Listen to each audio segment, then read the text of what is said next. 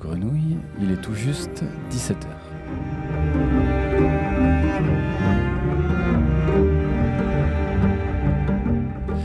C'est Mario au micro aujourd'hui et Papy en régie. Nous sommes en direct de la paroisse Belle de Mai sur la place Cafo dans le 3e arrondissement de Marseille à l'occasion de la première édition de Jamais deux sans toi au très bel acronyme de GEST, une manifestation gratuite durant trois jours dans le quartier de la Belle de Mai.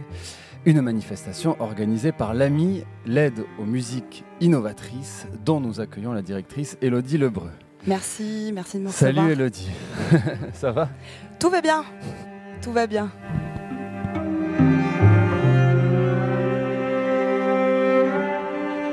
Tout va bien, mais c'était pas évident. C'était pas évident. Je te vois cerné. Euh, il pleut. Je te fais des nœuds. Oui, il pleut, donc on a dû un peu revoir euh, nos plans pour aujourd'hui.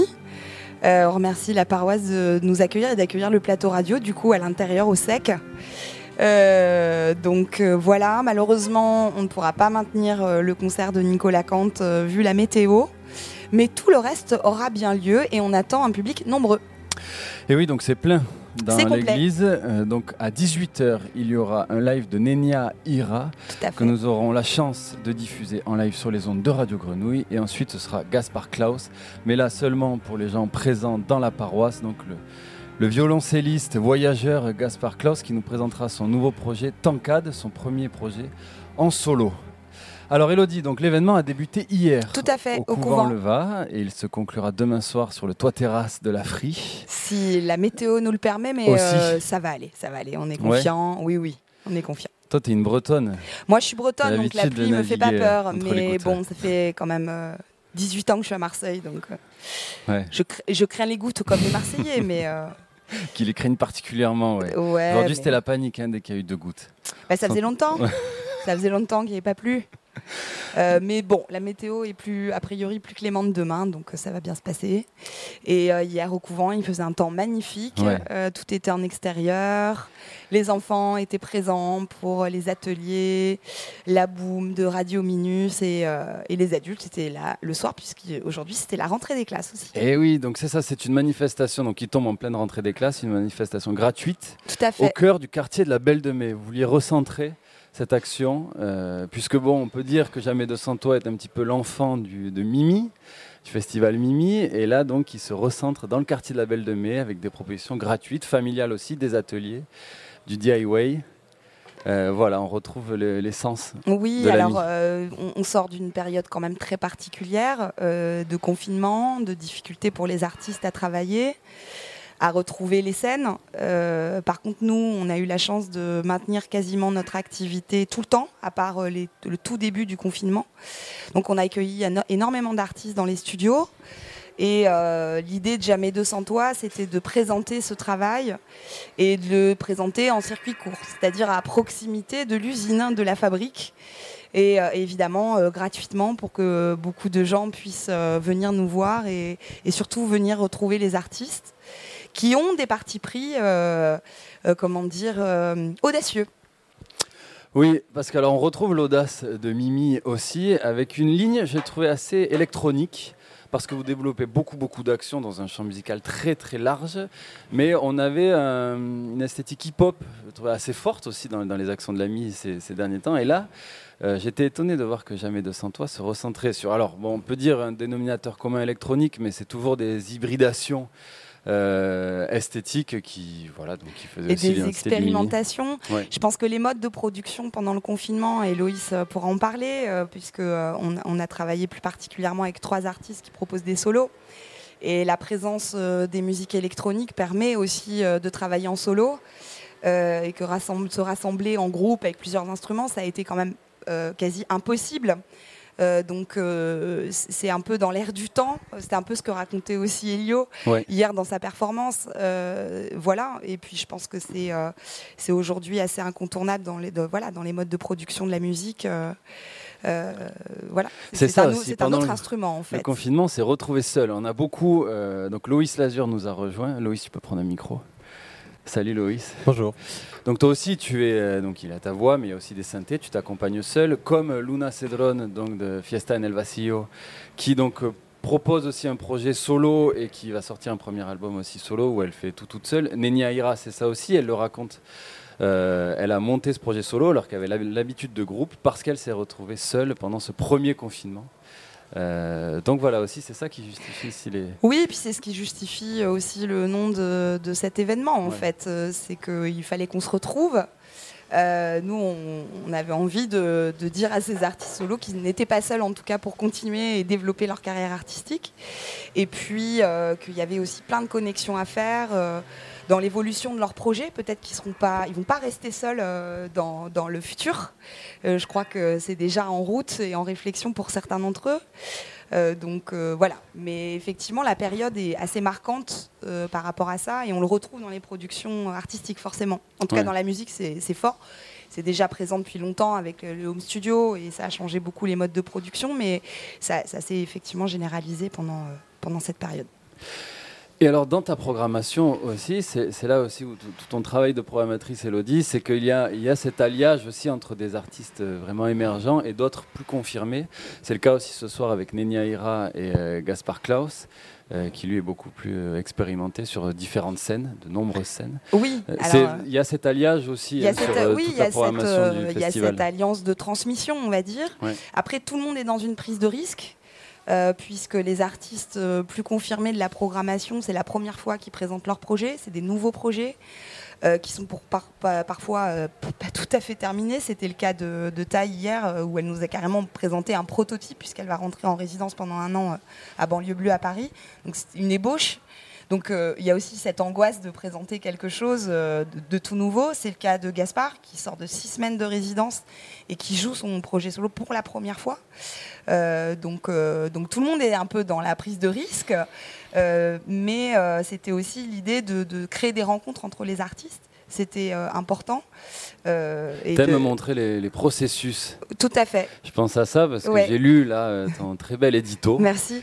où tu cites Toby Weil, donc des, Bikini Kills dans son fanzine en 90, bah, je, vais, je vais te citer.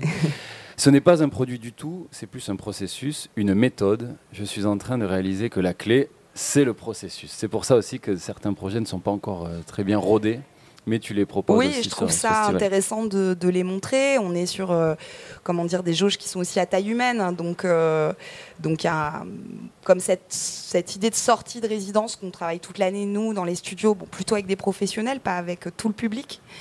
Euh, mais c'est une façon de, de, faire un dernier retour avant que les projets prennent leur envergure et tournent, nous l'espérons, sur la planète entière. Et puis, euh, bah oui, j'ai cité euh, Toby, Well parce que je suis un peu punk moi-même et que sans elle, euh, Nirvana n'aurait pas existé, sans elle, toute la scène punk n'aurait pas pu se construire. C'est aussi, comment dire, toute cette idée d'indépendance, d'autonomie des artistes dans leur façon de faire par eux-mêmes et du, fanzine, de leur façon de se raconter, leur façon de se produire, de, de comment dire, de, de produire leurs disques, etc. Donc euh, je trouvais que c'était euh, assez parlant et assez simple aussi à comprendre en fait. Parce que ça peut paraître compliqué la démarche de programmation, mais c'est pas compliqué en fait. C'est juste euh, voilà le processus. c'est ça. Et donc le processus, c'est l'accompagnement au long cours au sein de cet écosystème musical avec vos artistes. Et notamment Loïs Lazur, est-ce que tu peux nous, expliquer ce dispositif Bion dont tu as fait partie, dont tu fais partie Loïs? Peut-être Loïs ou Elodie bah, je vais laisser Héloïse parler un peu de comment il a travaillé avec nous. Ce que je peux dire, moi, sur Bionne, c'est que euh, c'est venu en faisant. C'est-à-dire qu'on a, on a identifié des artistes qui venaient répéter, qui nous sollicitaient, qui nous connaissaient, pas pour la plupart. Euh, et, qui, euh, et qui avaient tous comme, comment dire, comme spécificité de travailler seul, justement. Bion, Bion, d'ailleurs, c'est Loïs qui a trouvé le nom du dispositif, puisqu'on a discuté, et, il me dit Ah, Bion, Bion, et tout. Bon, bref.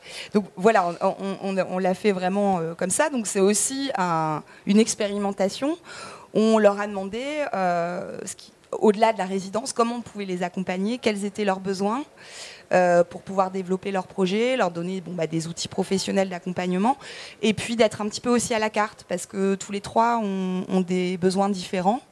Et, nous, ça nous permet aussi de, comment dire, renforcer notre façon d'accompagner les artistes en les écoutant et en étant aussi dans cette flexibilité.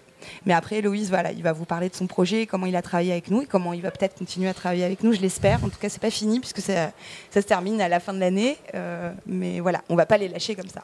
Alors euh, du coup, euh, moi j'étais, alors j'ai eu mon premier contact avec l'ami, c'était une semaine de résidence au mois de janvier 2021, tout début d'année.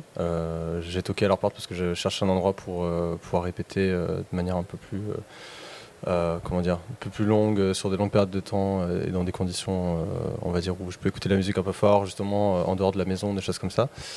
Et en fait, de fil en aiguille, au printemps, je ne pourrais pas dire quand exactement, bah, Elodie et, l'ami m'ont contacté et m'ont parlé de ce, projet d'accompagnement, d'accompagner des projets solo. Et, et donc, c'était un peu un moment charnière dans le sens où, euh, en tant qu'artiste, on sentait euh, qu'il allait pouvoir y avoir une reprise de la, du spectacle vivant, une reprise de la vie culturelle comme, euh, comme on avait entre guillemets pu la connaître avant. Et, et donc, ça faisait deux ans qu'on était suspendu un peu comme ça, avoir quand même envie d'avancer, avoir un, beaucoup de temps pour penser et du coup créer aussi. Et, euh, donc euh, il y a eu ce moment, enfin moi je me suis dit, euh, voilà, s'il y a possibilité de, pouvoir présenter son travail et, faire des concerts et jouer de la musique et se retrouver avec de la musique amplifiée, des choses comme ça, je veux pouvoir être à même d'être prêt.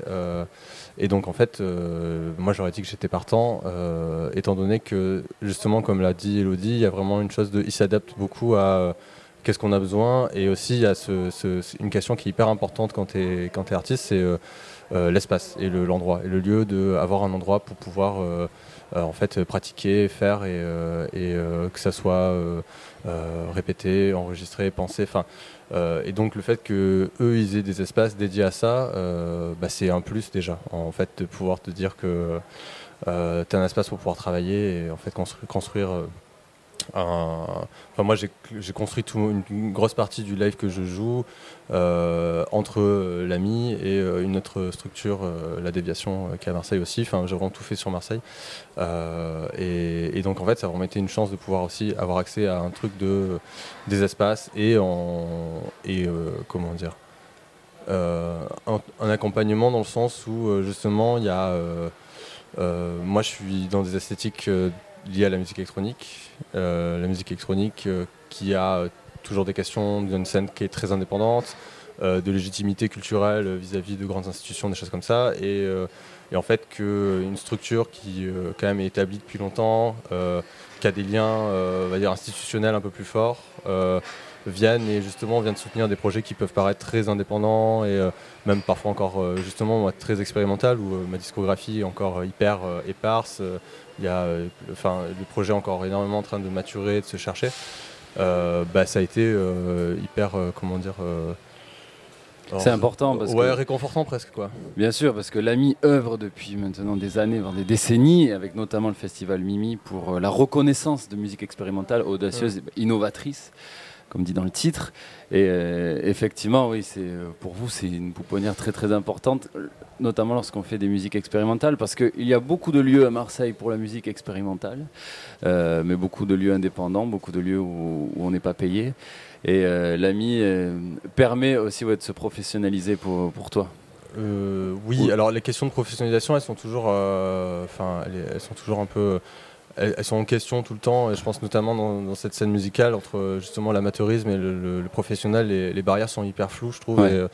Et euh, il n'y a pas vraiment de, comment dire, de recherche euh, entre guillemets de carrière vu que euh, il peut y avoir une comment dire une disparité entre les endroits où tu peux te produire et et la comment dire il y a Enfin, moi, l'idée, c'est ça aussi. C'est le projet que j'ai, c'est pouvoir m'adapter à énormément de conditions différentes, quoi, et d'être très indépendant. Et, dans ça, ça, rend le truc très caméléon. Et, je pense qu'après, après, en tant qu'artiste, ce rapport-là, ces questions entre euh, justement, on va dire, les musiques actuelles qui peuvent avoir une dimension beaucoup plus, on va dire, institutionnalisée, et des musiques plus indépendantes et des choses comme ça pour moi, il faut arriver à trouver un peu une, espèce de, transversale là-dedans. Et la vraie démarche, en fait, et ce qui m'a vachement rassuré dans la démarche de, de l'AMI, c'est qu'ils sont vraiment dans un dispositif où eux, ils sont là en mode, ben, nous, on a ça, ça, ça, ça, ça qu'on peut mettre à, accès aux artistes.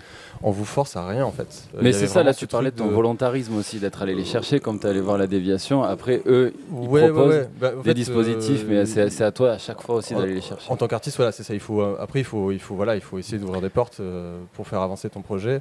Sachant que les deux ans qui se sont déroulés derrière nous ont, pu, enfin comment dire, on fait vaciller vachement la certitude de beaucoup par rapport à même le bah, dès qu'il y a eu cette notion de euh, comment dire euh, d'essentiel pas essentiel, forcément même quand toi tu défends des valeurs et tu sais pourquoi tu fais ça, euh, même si ça fait 10 ans que tu fais ça et que tu as fait des concessions sur plein de trucs, essentiel pas essentiel, à un moment ça te marginalise encore plus que enfin il y a vraiment ce truc de ben non ça c'est pas l'évidence pour la, société ce dont elle a besoin quoi. Alors Loïs, Elodie a dû partir. parlons un peu de ta musique. Ouais. On va l'écouter. Donc, euh, tu as sorti un premier EP, Drama Logique. Ouais. Sur euh, le, petit label marseillais Cœur sur toi. Exactement, tenu par Laurent, euh, que je salue d'ailleurs. Qu'est-ce que ça signifie Drama Logique? Alors, Drama Logique, c'est un titre qu'il y a dans l'EP. alors, en fait, cet EP, j'ai enregistré l'année dernière chez un copain. qui a monté un studio à Berlin il y a, il y a un an. Euh, et, du coup, c'était un EP que j'ai enregistré un peu en, peu en express, euh, en deux semaines, et qui est dans des esthétiques vachement euh, synthwave, très pop. chose que je, que je fais beaucoup moins maintenant et que mon live va explorer des esthétiques très différentes. et donc, en fait, drama logique, parce qu'en fait, il y a une grosse partie des textes de l'EP de, de qui sont un peu issu de carnets, d'écriture, de choses comme ça, un peu poétiques. Et, euh, et, j'aimais bien la connotation euh, euh, entre un truc un peu de drama, parce que c'est un peu, il y a quand même beaucoup de mélancolie dedans. Ouais. Il y a, c'est quand même assez, ouais, il y a quand même assez pas mal de mélancolie oui, et oui, logique parce que il y a du drama. beaucoup de choses est composé à partir d'instruments électroniques et donc il y a une géométrie aussi. Ouais, ouais, ouais, tout a été quasiment, il y a peu d'instruments euh, acoustiques, euh, quasiment pas, à hmm. part deux trois percus ici et là, mais tout est sorti de, câbles, de machines quoi. On va écouter Loïs Lazur. Alors, euh, une composition plus lumineuse, on pourrait dire plus pop, vraiment, plus flottante, flottante au large, La fille de l'eau. Et puis, un titre bah, plus indus, un peu plus dub, Bivouac Bitume. On écoute tout d'abord Papy, La fille de l'eau.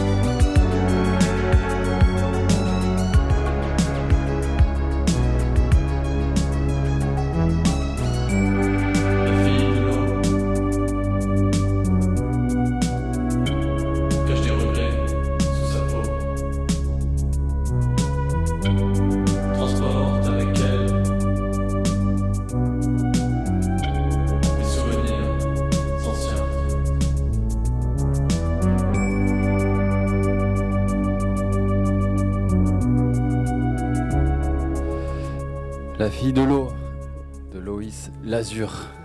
On enchaîne directement avec euh, Bivouac Bitume, un titre euh, différent. Euh, voilà, mais qui on continue à explorer ton univers et je trouve qu'en écoutant ces deux titres, on peut avoir déjà une, idée de ta palette esthétique.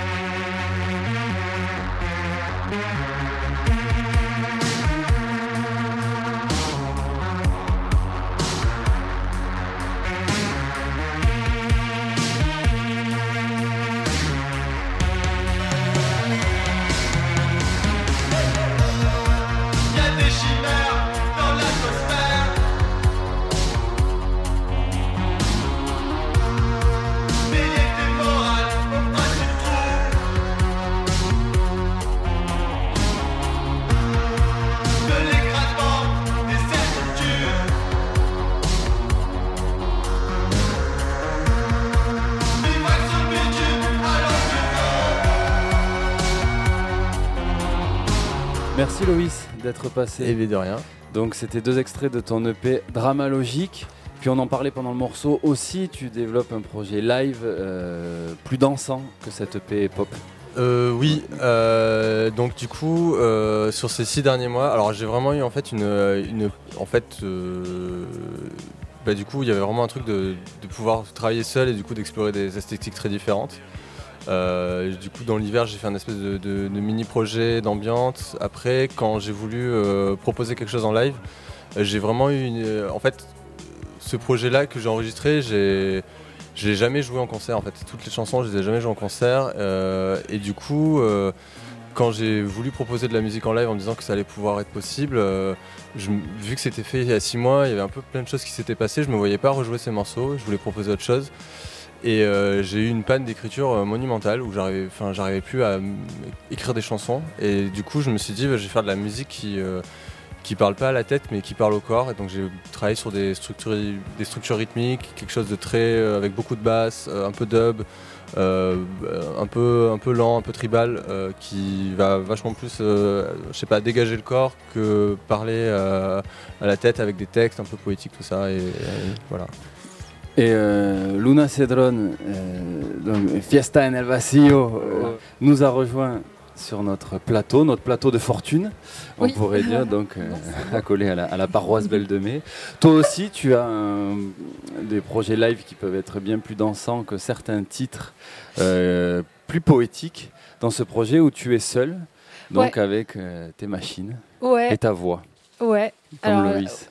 Bah là, ça, ça a un peu changé. Euh, du coup, euh, c'est plus trop dansant.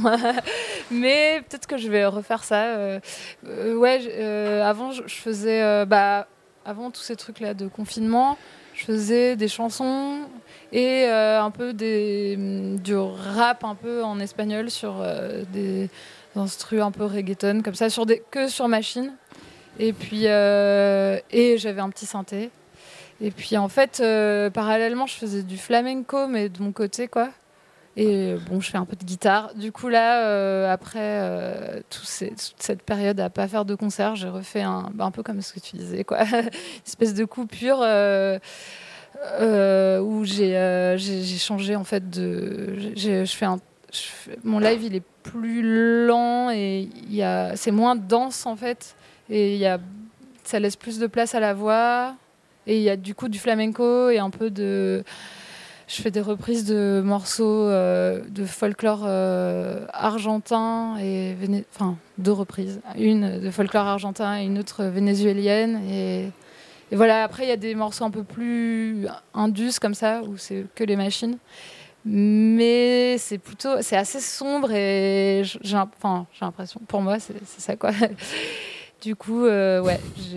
Mais j'aimerais bien m'y remettre. Il faut juste que je trouve le temps, quoi. Enfin, refaire, un, truc euh, plus peut-être euh, dansant. ouais, mais surtout SoundCloud, voilà, j'invite tous les auditeurs à, aller écouter tous tes lives et tes morceaux. Et justement, on a des morceaux. Bon, on peut en écouter un plus reggaeton. J'ai l'impression, en écoutant tes dernières productions qui datent aussi, en tout cas, que tu as eu un vrai chemin avec ces, productions plus ambiantes, très modulaires. Hein. vraiment, aussi, tu t'agites pas mal. beaucoup de, samples aussi bruitistes. Et là, on va écouter, euh, Papi, Dame tu amor. Si. De Fiesta en el Vacío.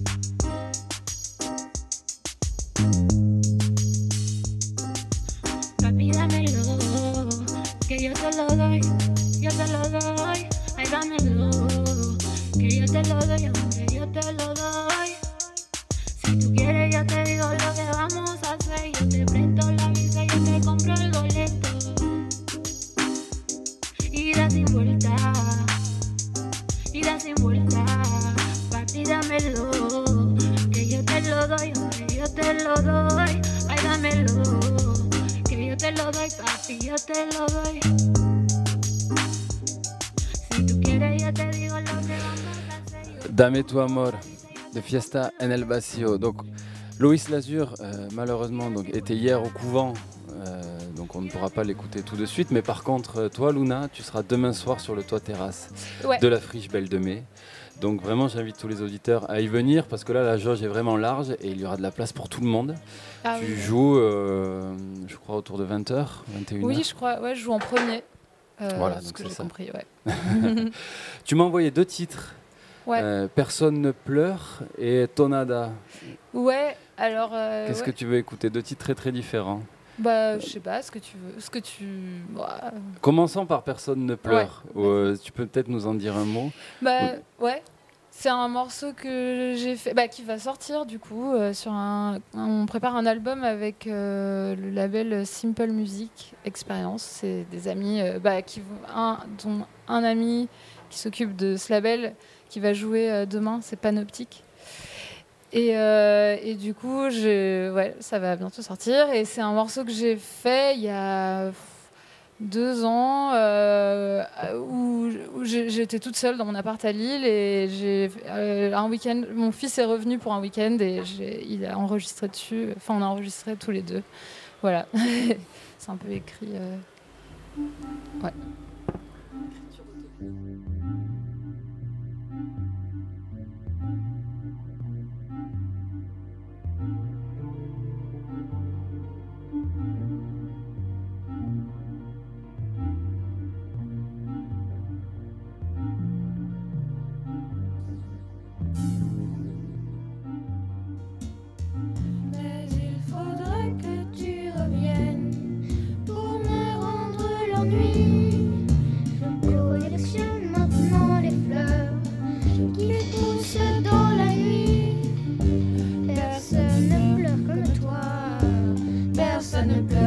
toi, personne ne pleure comme toi, personne ne pleure comme toi.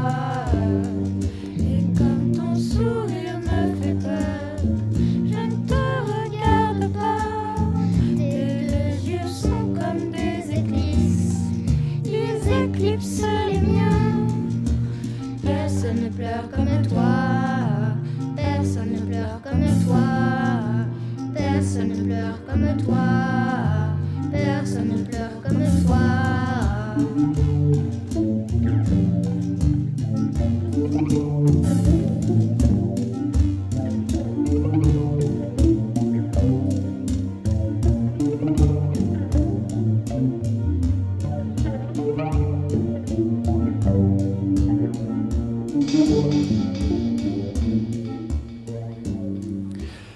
Personne ne pleure. Ouais. Alors si je me souviens bien, on n'est pas allé jusque-là, mais à la fin, il y a des distorsions euh, de ce morceau avec un, un break euh, Ah assez ouais, net. ouais. Tu en fais beaucoup aussi dans tes... Ouais, j'aime bien. l'art du, du break. Quoi. Ah, du, du break? Ouais, oui, oui, c'est vrai, ouais. Genre de couper, euh, tu veux dire couper. Ouais, de mettre vraiment une distorsion bien grave, et, bien épaisse. Et...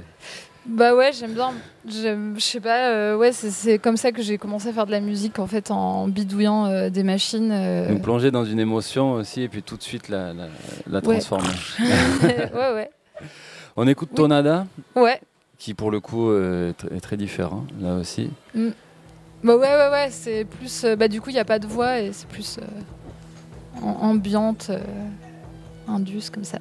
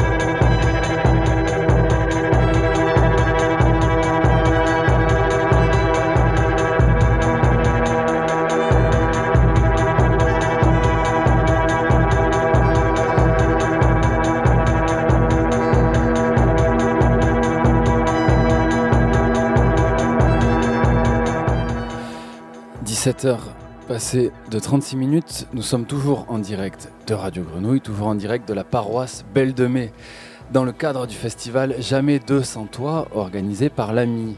Et on écoutait Tonada de Fiesta en el Vacío, qui sera sur le toit terrasse de la friche Belle de Mai demain soir, Ouais. au crépuscule, disons, Oui, je autour pense. de, autour de De 20h. 20 heures, ouais. Alors, Fiesta en el Vacío, j'ai lu que euh, donc le nom venait notamment d'un poème, alors je ne sais pas si ça vient directement de un poème argentin Ouais, euh, d'Alejandra. Ouais. Tu le connais ce poème? Ouais. qu'il était court. Tu pourrais Ah nous non, le, par le cœur, je le dire connais pas. Non, non, ouais. Eh, non, je, je saurais pas le dire, ouais. Même si, on si je t'aide? Je me souviens plus. euh, parce qu'en fait, je ce poème, j'arrive pas à le trouver euh, enfin dans un bouquin. Je l'ai trouvé sur internet et sur les. Ouais, mais vas-y, tu, je- tu parlais. Je l'ai, je l'ai. Bah, Tiens, si, je là, te filme je peux, je peux te le lire si tu veux. Ah ouais. C'est mieux que ça soit avec ta voix. Eh, Allora, eh, como el viento sin alas encerrado a mis ojos, es la llamada de la muerte. Solo un ángel me enlazará al sol. ¿Dónde el ángel? ¿Dónde su palabra? Oh, perforar con vino la suave necesidad de ser. En français, Luna, Euh, qu'est-ce qu'il signifierait? Euh, bah Sans forcément faire une traduction, ouais. traduction euh, parfaite.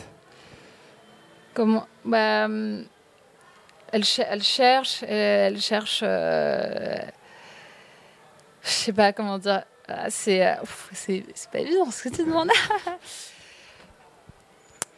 Parce que moi, en fait. Donc c'est la fête dans le vide. Oui, c'est ça. En fait, le titre, je l'ai pris parce que voilà, c'est rien que la fête dans le vide, ça, ça dit quoi. Et euh, perfo- oh, perforar con vino la suave necesidad de ser. Euh, je pourrais juste le, je sais pas en fait, l'interpréter comme ça, mais euh, la, la suave necesidad de ser, c'est la douce nécessité d'être. Et, et bon, je sais pas, la perforer avec du vin, quoi. C'est avec, avec la fête. Enfin, je- pour moi, c'est un truc, euh, ouais, une- comme une philosophie de la fête, quoi. Je sais pas, un truc. euh, J'avoue, c'est un peu compliqué. Et du vide, de l'oubli aussi. Ouais, de l'oubli et du coup de se laisser euh, tomber, quoi. Enfin, pour moi, c'est ça, c'est se laisser, tom- se laisser tomber complètement. et, et du coup, la musique qui entoure cette chute. Je sais pas. C'est beau. Fiesta en el vacío. Donc un projet solo, Ouais. même s'il n'a pas l'air dans, dans le nom. Et euh, dans le nom? Ouais. Tu veux dire la fête et... Oui, oui, moi, Oui, moi, oui. La, la première fois, je me suis pas dit que c'était euh, Quelqu'un tout seul. Ouais, ouais. Fiesta en el vacío. Et J'aime bien euh, les, les longs noms pour un, un tout petit projet. Nenia Ira donc sera sur euh, la scène de la, paroisse Belle de Mai d'ici euh, une trentaine de minutes. Elle aussi, comme euh, Loïs Lazur. Et ton projet Luna, c'est un projet solo. Le projet d'Aurélia Nardini, donc une vocaliste et compositrice marseillaise. On l'a rencontrée hier dans les studios de Radio Grenouille, donc elle nous parle de son projet et puis elle a choisi quelques morceaux pour accompagner tous les auditeurs jusqu'au début de son set que l'on diffusera en live sur les ondes de Radio Grenouille. On écoute donc d'ici son live un entretien avec Aurélia Nardini, alias Nenia Ira. Bonjour Aurélia Nardini. Bonjour Mario. Alors, Nenia Ira, Ouais. quel est ce projet? Alors Neniaira, c'est un projet qui, est- qui, bah, qui a un an presque là, qui est tout récent euh, à mon échelle.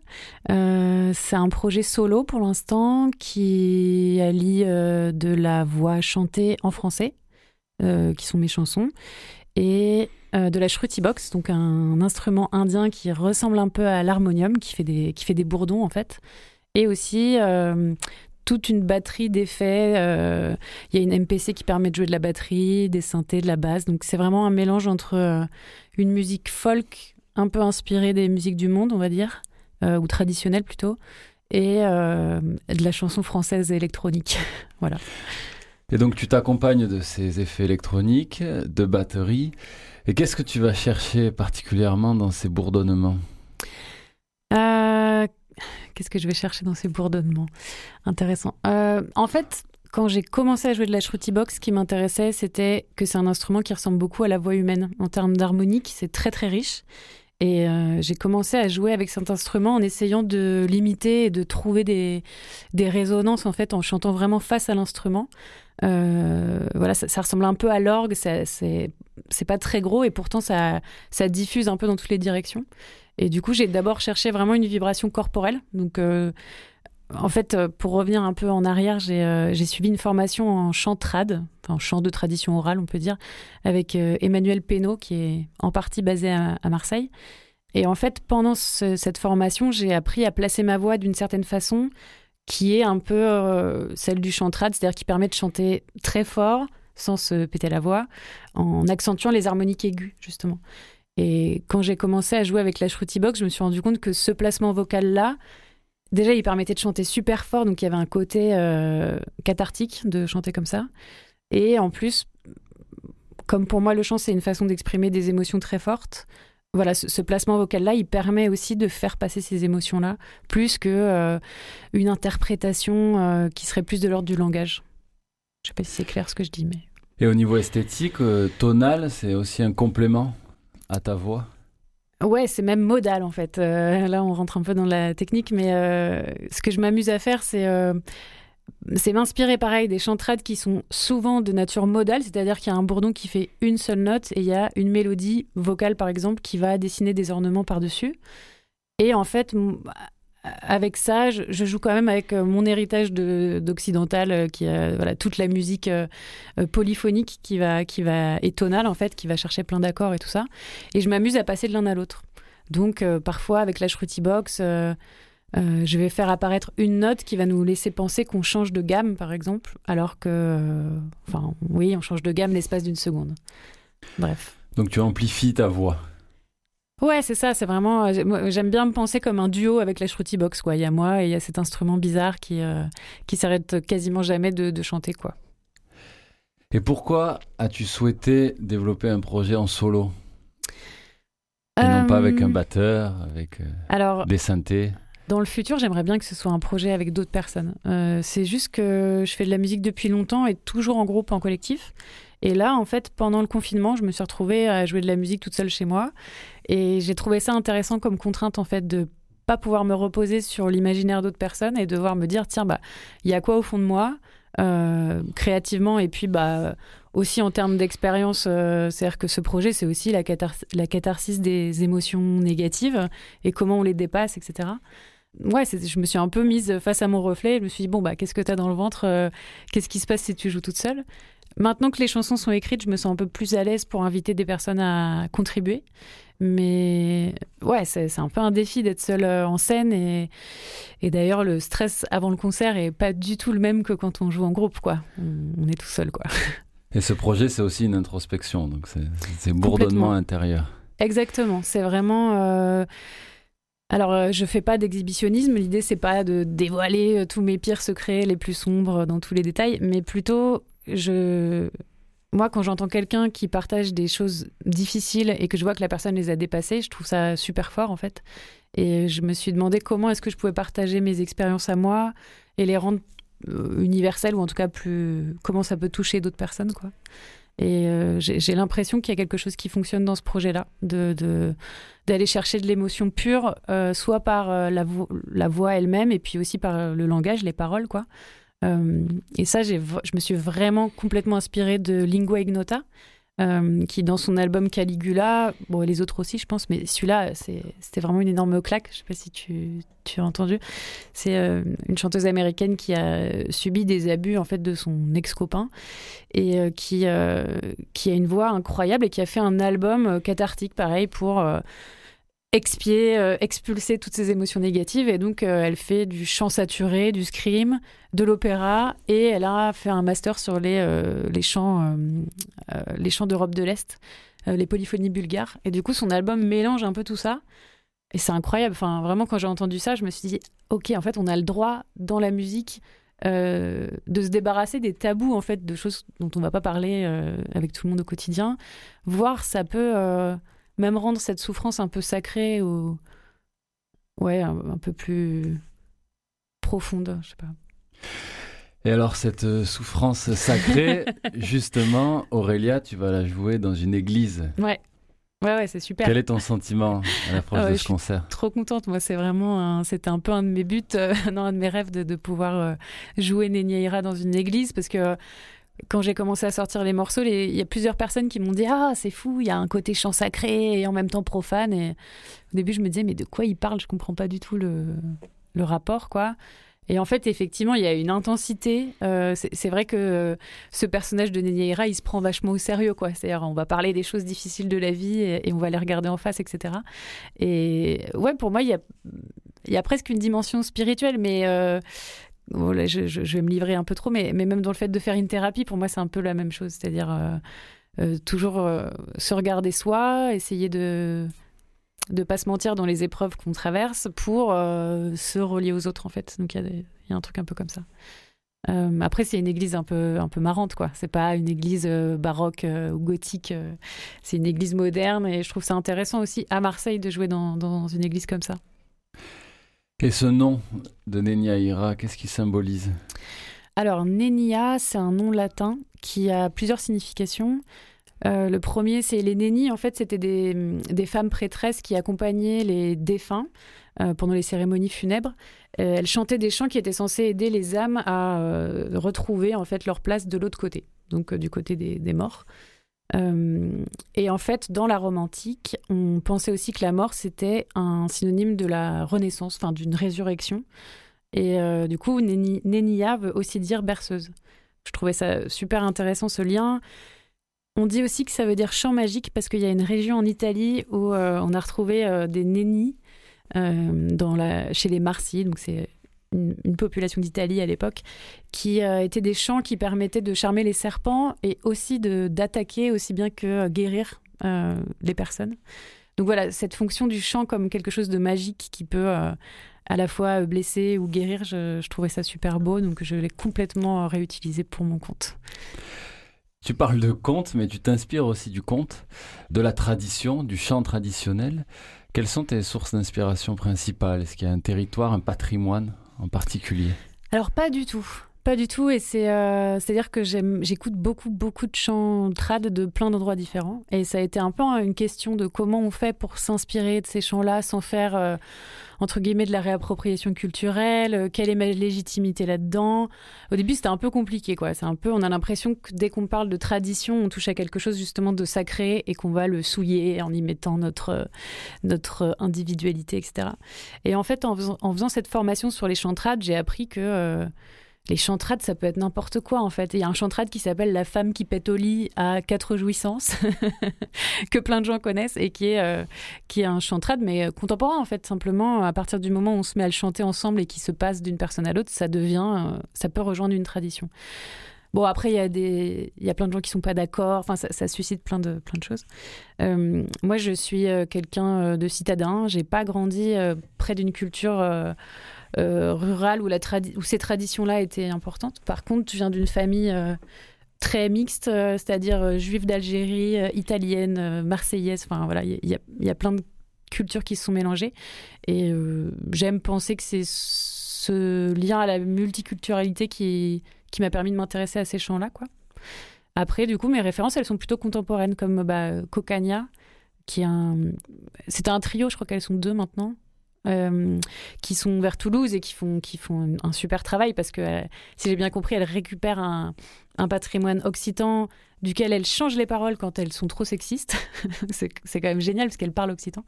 Et le travail d'arrangement qu'elles font, je trouve très beau, parce qu'on on a l'impression d'entendre des très vieilles chansons, on peut danser dessus, euh, si on danse la bourrée ou je sais pas quel genre de danse trad, on va danser là-dessus. Et en même temps, on, peut l'écouter comme de la musique écrite et bien écrite. Enfin, je trouve ça trop beau. Quoi. Donc tu es marseillaise. Je suis née à Marseille. après, j'ai bougé de partout et je suis re ici depuis deux ans. Donc, euh, je suis un, un peu marseillaise. Tu es là depuis deux ans, Mm. donc tu t'es récemment réinstallé. Voilà. Deux ans, c'est à peu près aussi la genèse euh, de ce projet. Est-ce que Marseille euh, t'a inspiré dans ce projet, dans ces textes, dans les compositions? Bon, c'est compliqué parce que déjà, je suis arrivée à Marseille et six mois plus tard, il y avait le premier confinement. Donc, euh, la, ville, euh, l'espace public, je l'ai moins arpenté que, j'aurais pu à d'autres périodes. Euh, du coup, ça. c'est pas tant sur la musique marseillaise, mais c'est plutôt sur justement le, le rapport au. Enfin, si, il y a quand même à Marseille, il y a des endroits où la musique trad, le rapport à, au patois euh, occitan, il est là. Enfin, il y a l'Ostaou à Marseille, euh, qui est un, des premiers lieux où on m'a amené. J'ai vu des gens danser la tarentelle. Enfin, ça, c'est vrai que c'est très présent et, ça m'a sans doute encouragé à, aller dans ces directions-là. Après, c'est plutôt au niveau des paroles, c'est-à-dire que avant d'arriver ici, j'étais à Bourges pendant trois ans, qui est une ville vraiment très très calme. Et je suis arrivée à Marseille et euh, bah, avec euh, ben, les- la mixité sociale, la violence dans la rue, toute la difficulté qu'on a à traverser la rue, euh, parfois en tant que fille, euh, etc. Qui était la même à Paris, mais.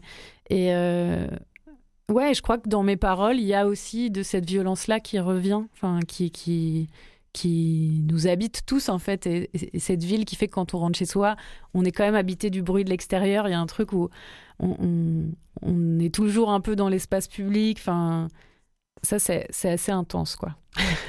Ça a joué donc sur l'intensité, Ouais. sur l'énergie, sur la violence aussi Ouais, un peu, un peu. de ton euh, projet. Je, je trouve. Alors après, je connais. J'habite, j'habite pas au Roucas Blanc, donc peut-être que eux, ils ont pas le même avis que moi, mais on peut pas trop être dans une bulle dorée à Marseille et, complètement s'enfermer en soi, et écrire des poèmes. Enfin, en tout cas, pour moi, c'était, c'était pas comme ça du tout que je l'ai envisagé. Donc peut-être que, que la ville a- m'a, m'a incité un peu à faire face aussi à ma violence à moi euh, intérieure et, et et comment l'exprimer en chant. Et ce qui est cool dans ce projet, en fait, c'est que je me fixe un peu des défis vocaux et que je vais justement. euh, cette question de la violence, elle était très présente. C'est-à-dire comment j'exprime une violence par le chant sans euh, détruire les oreilles de la personne en face. Du coup, je, me mets un peu des défis techniques. J'essaie d'aller euh, très aigu pour ma, tessiture, ou au contraire chanter un peu bas, etc. Jouer avec les harmoniques. Et hum, ouais, je passe un peu du coq à l'âne, mais c'est pour revenir à cette question de comment, enfin pourquoi travailler seul, ça, ça permet aussi de se fixer des objectifs euh, et, et des contraintes un peu plus restrictives, quoi. Et alors j'ai pu écouter sur euh, Bandcamp euh, certains titres, notamment des titres live enregistrés à l'AMI, euh, Brasier, euh, Yen. Et alors on a des, des- des- des évocations animales, Mhm. élémentaires, d'une simplicité qui rappelle là aussi le, le conte, Mhm. la tradition. Ouais, j'aimais bien l'idée que j'allais écrire des chansons qui pourraient rester dans la tête des gens et que ce soit comme des ritournelles, genre qui, qui restent un peu en tête. Euh, Le titre Ça va pas aussi. Quand ça va pas. cette vrai. ritournelle. ouais. C'est vrai, c'est vrai. Euh, moi, j'ai vraiment ce truc des vers d'oreille. C'est une expression utilisée par euh, Peter Sandy, qui est un philosophe du son. Les vers d'oreille, c'est ces morceaux de tubes de musique qui te restent en tête. Je me souviens avoir passé une nuit entière avec euh, Il venait d'avoir 18 ans, il venait d'avoir 10... Genre vraiment en boucle dans ma tête, comme ça, toute la nuit, l'enfer sur Terre. Mais quand même, je trouve ça intéressant, ce truc de comment on colonise un peu l'esprit des gens par des chansons. Et la ritournelle, elle permet ça, parce qu'en fait, c'est une mélodie très répétitive. Et encore une fois, c'est une contrainte, c'est-à-dire comment tu arrives à ce que les gens s'ennuient pas euh, avec euh, une mélodie assez simple qui va, qui va se répéter. Le, le problème de ça, c'est que parfois les gens pensent que c'est des reprises, mes chansons, parce que justement, elles, elles font un peu vieilles chansons.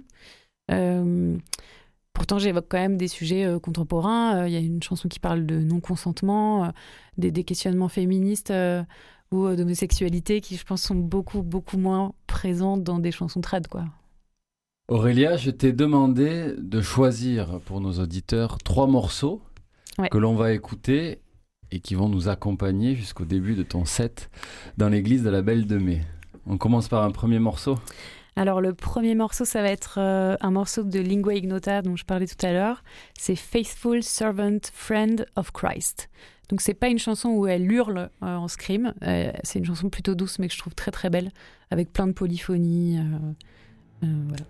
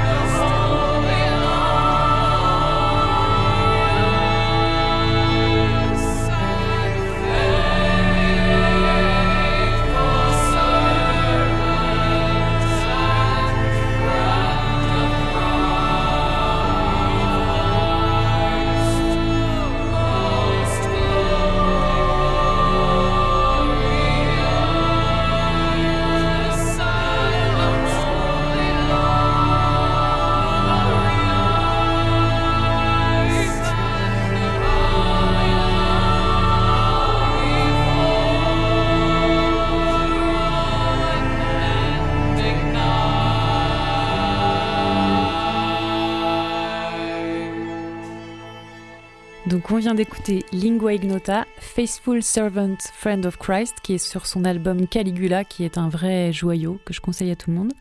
Et maintenant on va écouter un titre de Nico, euh, où elle chante à l'harmonium, et c'est Janitor of Lunacy.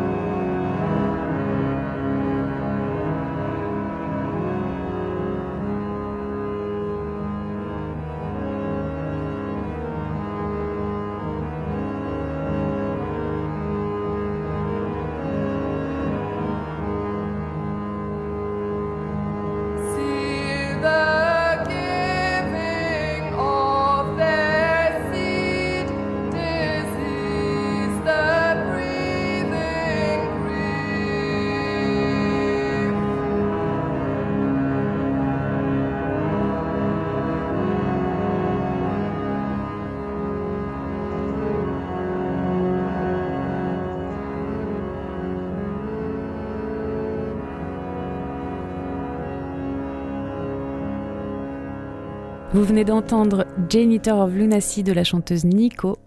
Et maintenant, je vous propose d'écouter Cotelon, qui est un titre de Koukagne ou Cocagna.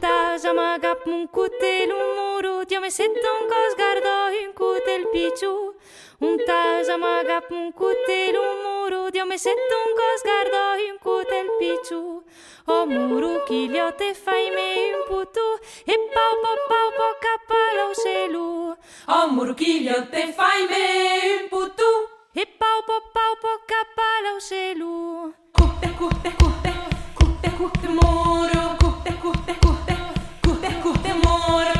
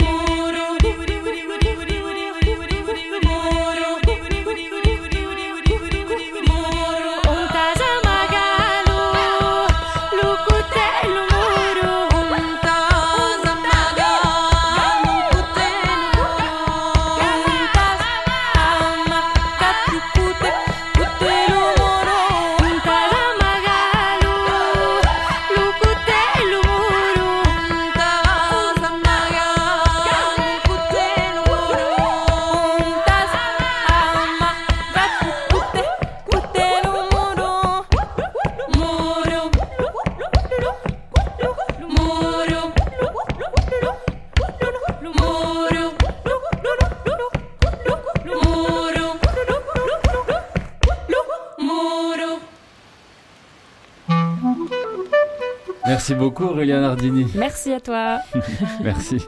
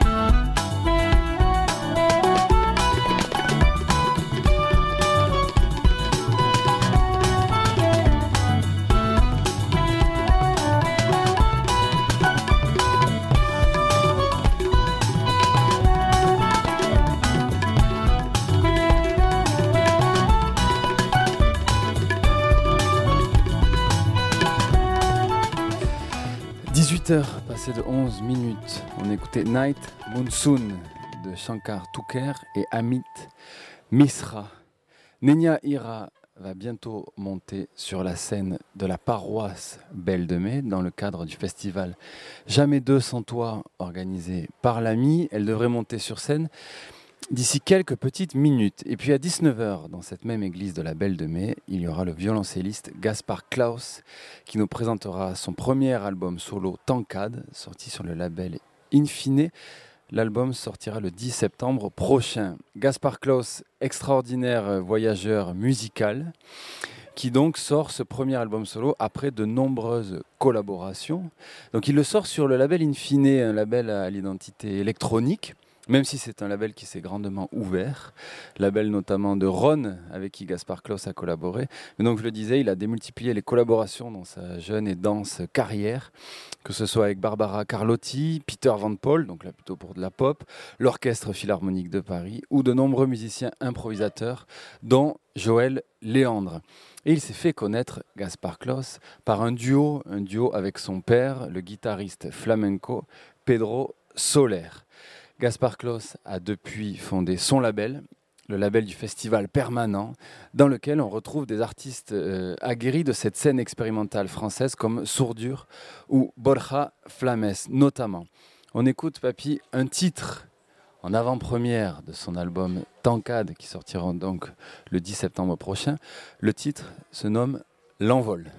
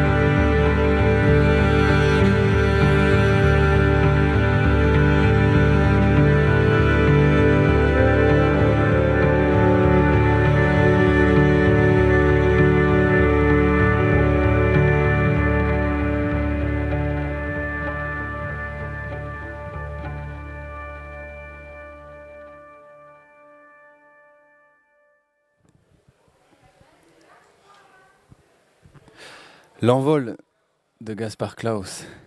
Papy en régie est en train de régler le son de la diffusion live de Nenia Ira, même s'il ne peut rien faire. On est un peu inquiet, pour tout vous dire, sur la qualité de la diffusion du live de Nenia Ira. Elle n'a toujours pas commencé, donc euh, il reste de l'espoir. On écoute, Papy, un titre de la programmation de Jamais de Sans Toi, Panoptique, qui sera demain soir sur le toit terrasse de la friche Belle de Mai pour le troisième et dernier jour du festival. Alors, Panoptique, c'est l'alias crooner de Constance Chlore, un artiste qui propose un projet qu'on pourrait dire de dub euh, paranoïque, une pop expérimentale euh, assez noire avec une tension euh, électronique. Mais je vous propose d'écouter un titre de Panoptique. Il se nomme La colonie pénitentiaire.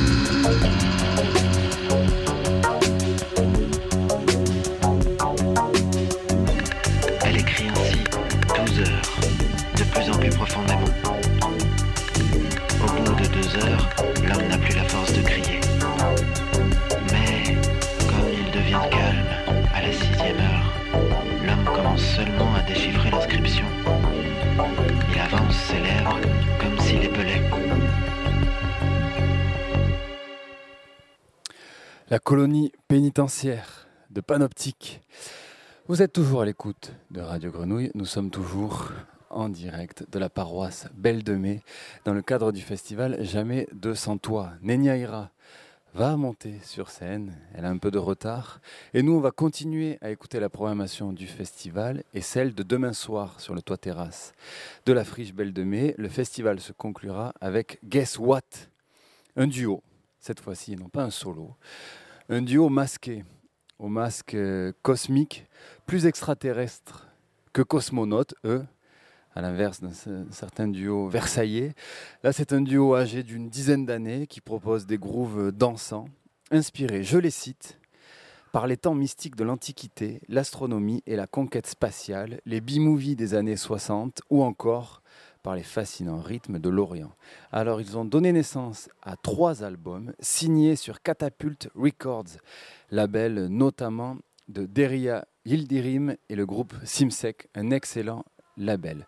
On écoute Guess What, papy, avant de retrouver, on l'espère, Nenia Ira sur la scène de la paroisse Belle de Mai. On va écouter le son dans l'espace.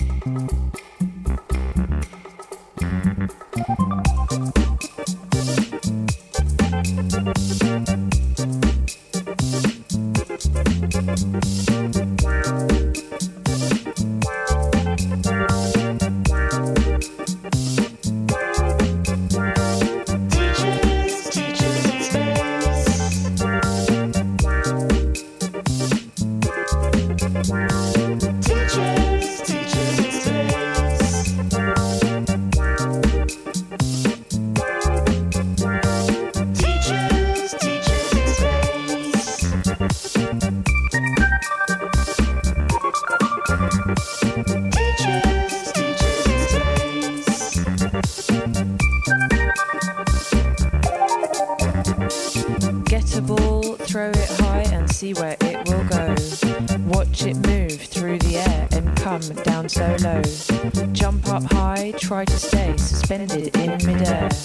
Watch out cause you'll touch the ground,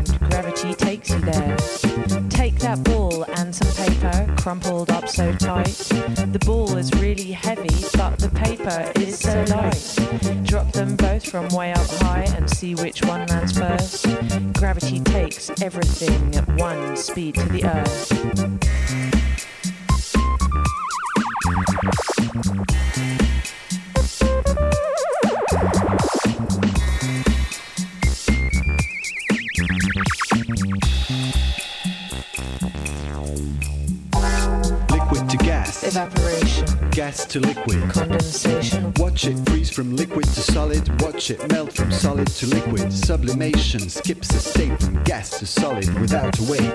Liquid to gas, evaporation, gas to liquid. condensation, Three states of matter are surrounding me. A solid, liquid, and gas you see.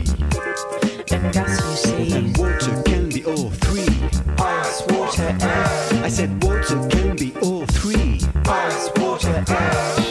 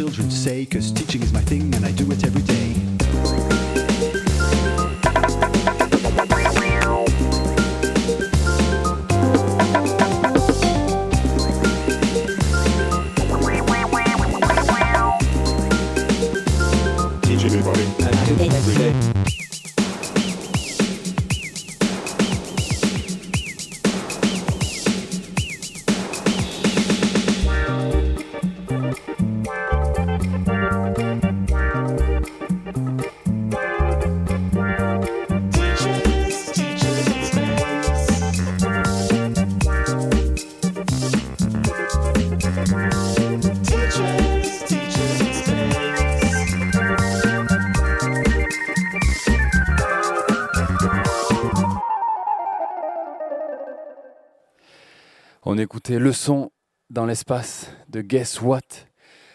Nenia monte sur la scène de la paroisse Belle de Mai. Papy, est-ce qu'on diffuse ou est-ce que ce n'est pas possible de le diffuser? Ce sera malheureusement impossible. Alors, solution B, on va l'enregistrer et on vous le diffusera et on plus tard. Euh, on vous communiquera sur tous nos réseaux euh, d'ici quelques jours quand est-ce qu'il passera, mais malheureusement trop de problèmes techniques sur la ligne, euh, trop de buzz et euh, impossibilité pour nous de, retransmettre ça euh, pour vos oreilles, pour le respect de vos oreilles. Donc voilà, on l'enregistre de côté, on l'aura de côté, on le passera, on le mettra sur nos réseaux ensuite par la suite euh, sur notre Mixcloud. Euh, voilà. Et euh, désolé pour tous ces aléas malheureusement qui font partie du spectacle et qui font aussi la beauté de la chose si, je puis dire, mais euh, mais voilà non je peux pas je peux pas vous passer ça, je peux je peux pas, je suis vraiment désolé. C'est beau, papy, d'entendre cette voix grave que tu as. Je t'avais jamais entendu comme ça. Voilà. Solennel. Bon, c'est peut-être aussi le contexte. Papy, euh, Nenia Ira nous avait donné hier un titre lorsqu'elle est passée dans notre studio pour qu'on entende quand même euh, l'une de ses productions. Ça s'appelle L'étoffé.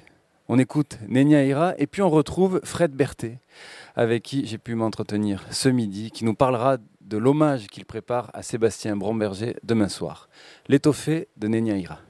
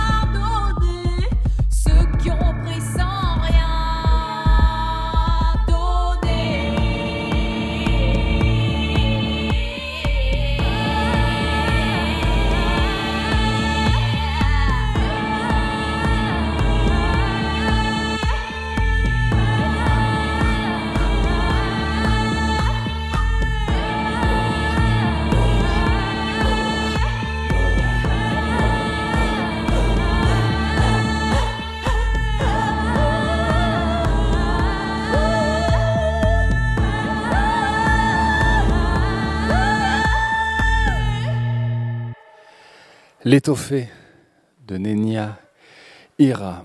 Et pour conclure, donc, Papy, notre plateau, nous vous proposons un entretien enregistré ce midi dans notre studio avec le DJ et producteur marseillais Fred Berthet, qui proposera demain soir, en ouverture de la soirée sur le toit terrasse de la friche Belle de Mai, un DJ set en hommage à Sébastien Bromberger. On l'écoute tout de suite.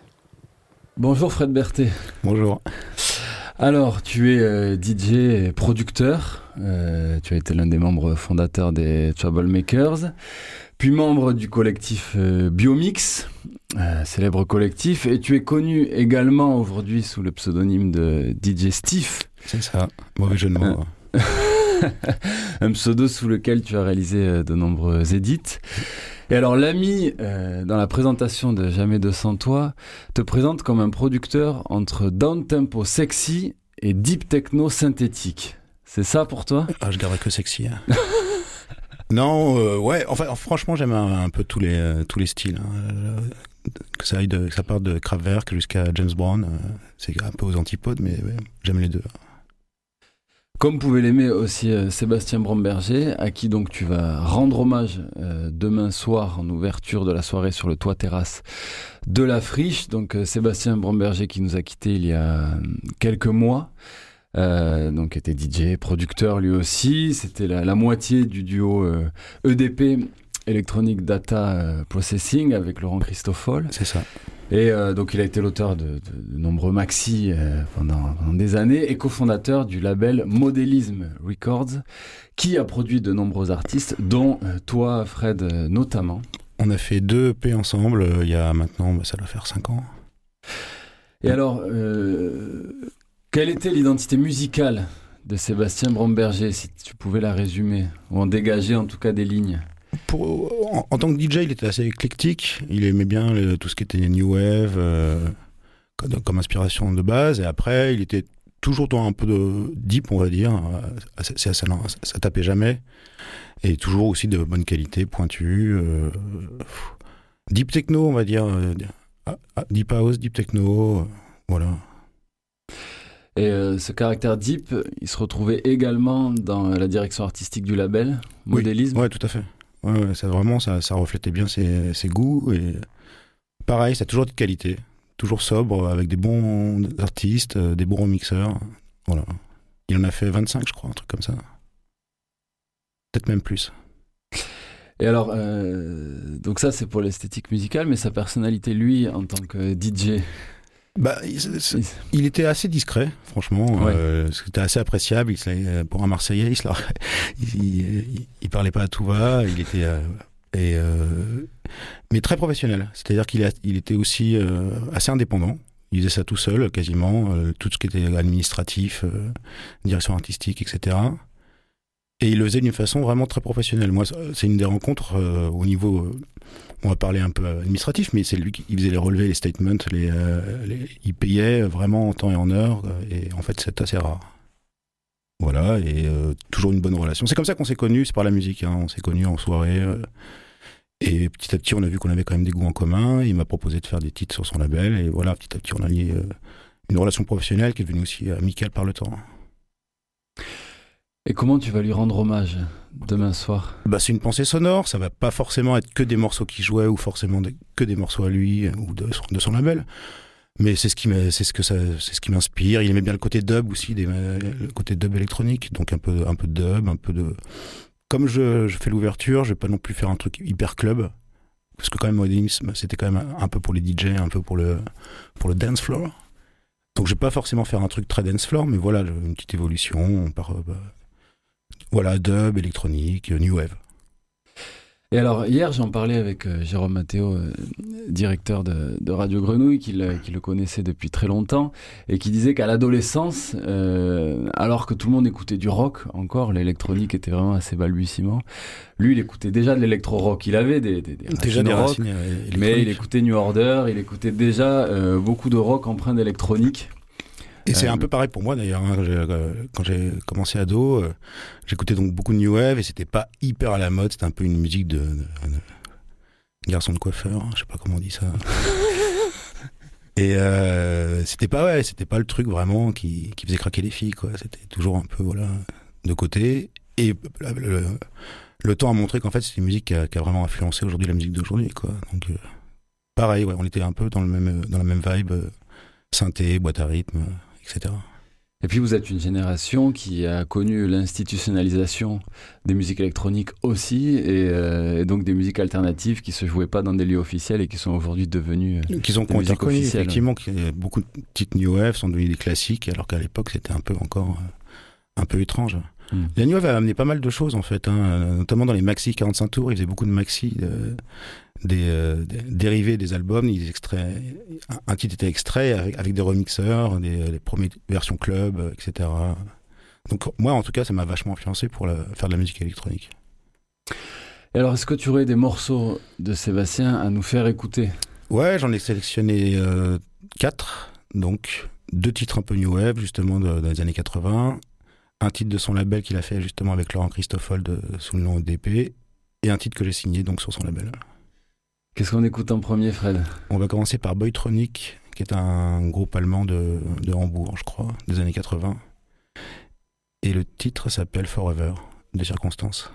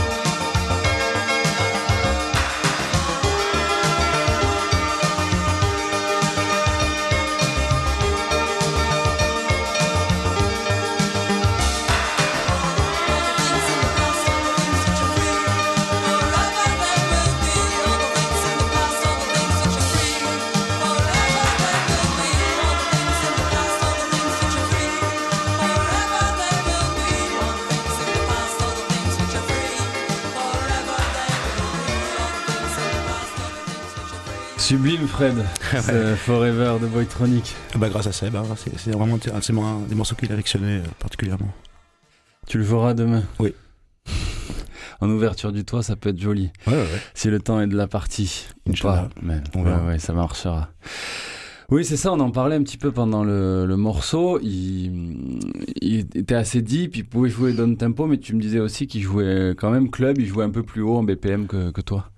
Oui, en tout cas, il, allait mo- moins, il était moins lent que moi. Des fois, j'aime bien vraiment les trucs. euh, T'étais particulièrement lent. Toi, tu l'es Enfin, encore. ouais, j'aime les trucs hyper lents des fois, à 100 BPM, des machins vraiment mou du, mou du slip. Lui, il était un petit peu, un peu, un peu plus euh, up tempo, sans, sans pour autant cavaler. hein. C'était toujours ça, c'était toujours euh, sobre et, et pas trop rapide.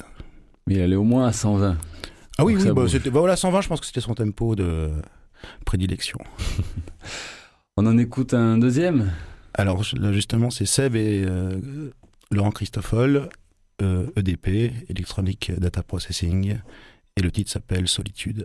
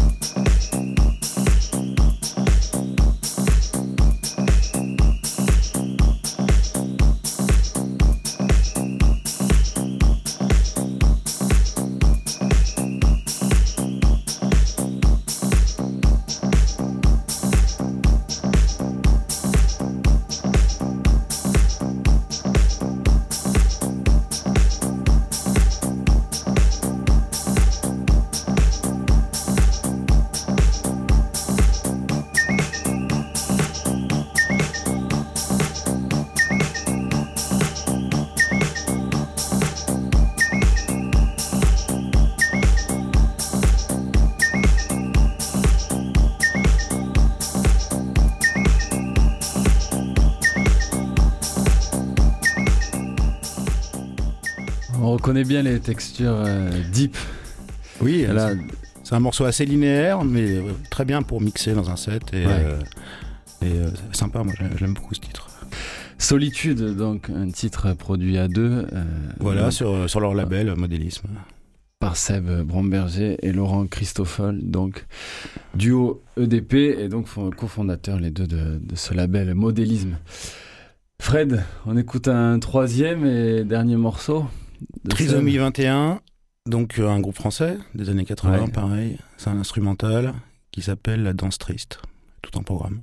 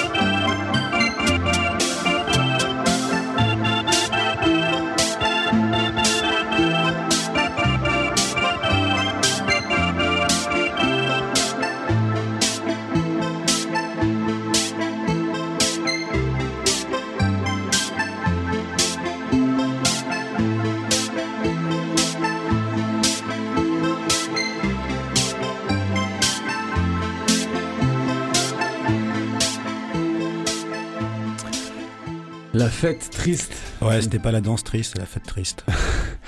de Trisomie 21. Gilles, euh, en régie, euh, disait que ça le faisait penser à un manège. Ouais, le côté euh, l'orgue là, ça fait un peu effectivement manège. C'est un vrai peu que- David Lynch. Ouais. On a l'image ouais, d'un carrousel euh, sur une place vide un dimanche, Voilà. ouvert au vent. C'est un morceau que Seb jouait souvent en fin de set.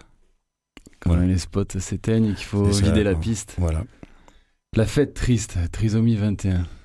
Magnifique découverte. Merci Fred. Bah, merci à toi Mario. Merci d'être passé dans notre studio. Tu seras donc demain en ouverture de la soirée sur le toit terrasse de la friche Belle de Mai pour ce set Voilà. en hommage à Seb Bromberger. Et on va se quitter avec un titre à toi. Sorti sur son label, sur le label de Seb, donc euh, ça s'appelle Sentimentique.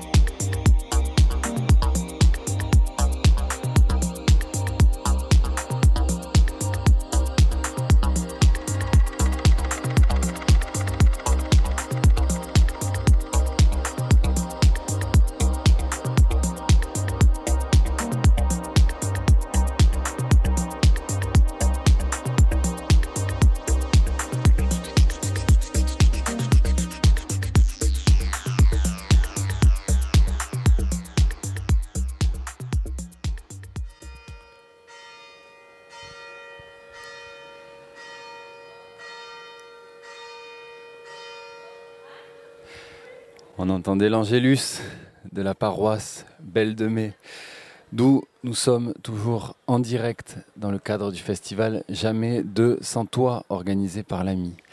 On écoutait Sentimentique de Fred Berthet, un titre sorti sur le label Modélisme Records, le label de Sébastien Bromberger, à qui Fred Berthet rend hommage demain soir sur le toit terrasse de la Friche Belle de Mai, dans un set d'une heure vingt en hommage et donc en ouverture de cette soirée. C'est l'heure pour nous, papy, de se quitter prématurément. La pluie nous a, voilà, nous, a déjà réduit cette soirée avec l'impossibilité de diffuser le live de Nicolas Kant prévu à 20h et donc euh, des contraintes techniques nous ont empêché de diffuser le live de Nenia Ira, mais nous l'enregistrons et nous le rediffuserons sur nos ondes et en podcast. Merci et bravo à toi, Papy, d'avoir tenu bon dans cette euh, petite tempête technique et climatique. Et merci aux équipes de l'AMI pour leur accueil. Et donc vraiment, bravo à eux pour cette nouvelle édition de Jamais 200 Toi, un festival qui, je l'espère, n'en est qu'à ses balbutiements et connaîtra autant de belles éditions que l'a connu le festival Mimi. Je vous souhaite une très très belle suite sur les ondes du triple 8. À très vite. Ciao.